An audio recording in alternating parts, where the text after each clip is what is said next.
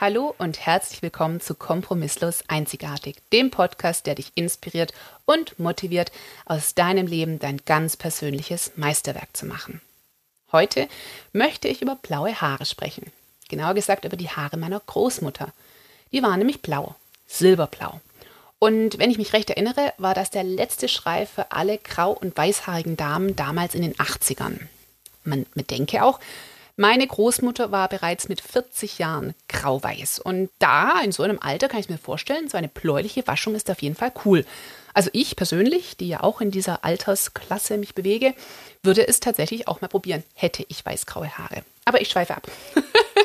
Meine Oma also mit ihren silbrig blauen Haaren ging damals alle zwei Monate ungefähr zum Friseur und ließ sich ihre sehr kurzen Haare wieder nachschneiden und silbrig blau nachtönen. Es sah ganz ehrlich wunderbar aus und ich habe es geliebt.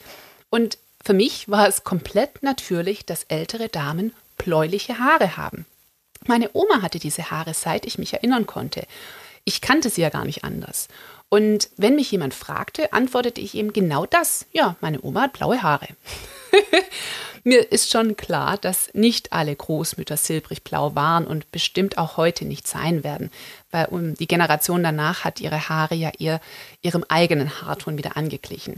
Aber die Haare meiner Oma, diese silbrig blauen Haare meiner Oma, haben mich mit der Zeit so einiges gelehrt, was ich mit euch teilen wollte.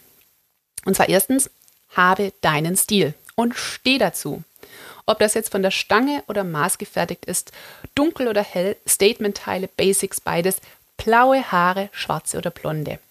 Du bist du, das ist wundervoll und es wird ein Teil von dir sein und die Leute werden es gar nicht mehr merken. Sie werden es einfach annehmen als ein Teil von dir. So wie ich auch die Haare von meiner Oma als einen Teil von ihr akzeptiert habe und es zu ihr gehört hat. Das war ein Teil ihres Styles. Zweitens, meine Oma hat sicher nicht das einfachste Leben gehabt und das gilt bestimmt für sehr viele Frauen ihrer Generation. Sie verlor ihr erstes Kind am plötzlichen Kindstod. Während des Zweiten Weltkriegs war ihr Mann in Gefangenschaft geraten. Das Haus, in dem sie aufgewachsen ist, wurde beschlagnahmt. Sie musste zu Verwandten ziehen. Sie hat ihre eigene Mutter bereits in, als Teenager unter sehr tragischen Umständen verloren und nach dem Krieg war das Leben auch nicht bedeutend einfacher, weil sie musste sich alleine um den Haushalt kümmern, um ihren Vater, um ihre zwei Kinder. Und später kümmerte sie sich liebevoll um ihre Enkel und dann auch noch um ihren Mann, der krank wurde. Und sie sah immer schick aus. Sie hatte, seit ihre Haare eben grau oder weiß geworden waren, diese tolle Welle drin, diesen bläulichen Schimmer.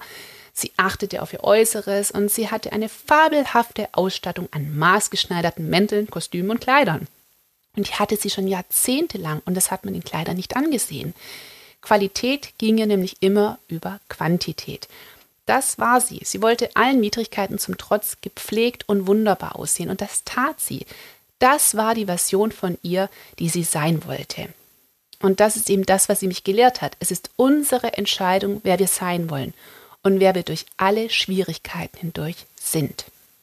Das Dritte, was mich ihre Haare gelehrt haben, ob es blaue Haare sind, enge Kleidung, hohe Absätze, rote Nägel oder pinke Lippen. Manche Menschen mögen genau diese Dinge und manche könnten nicht weniger davon halten. Das sind die Sachen, die uns einzigartig machen, die uns herausstechen lassen, die uns unkopierbar machen all unsere Vorlieben zusammen, denn das sind ganz viele kleine Einzelheiten, ergeben das wunderbarste Gemälde, das wir überhaupt sein könnten. Und wir müssen aufhören, uns zu verstecken, sondern dieses Gemälde in die Galerie des Lebens hängen. Das vierte, was sie mich gelehrt hat, urteile nicht vorschnell. Niemals. Denn obwohl natürlich auch noch andere Damen ihre Haare silbrig blau tönen ließen, und es nicht ganz so unüblich war, finde ich es immer noch bemerkenswert, wie ich damals als Kind und wie Kinder generell andere Menschen einfach akzeptieren können, genau so wie sie sind, ohne darüber zu urteilen. Mit den Medien und den verschiedenen Gruppenzwängen und Subkulturen wird es immer schwieriger, nicht zu urteilen oder zumindest kein Vorurteil zu haben. Unsere wichtigste Aufgabe erscheint mir offen zu sein jeden als gleichwertig und wunderbar anzusehen und genauso als Teil des großen Ganzen, wie wir es selbst sind.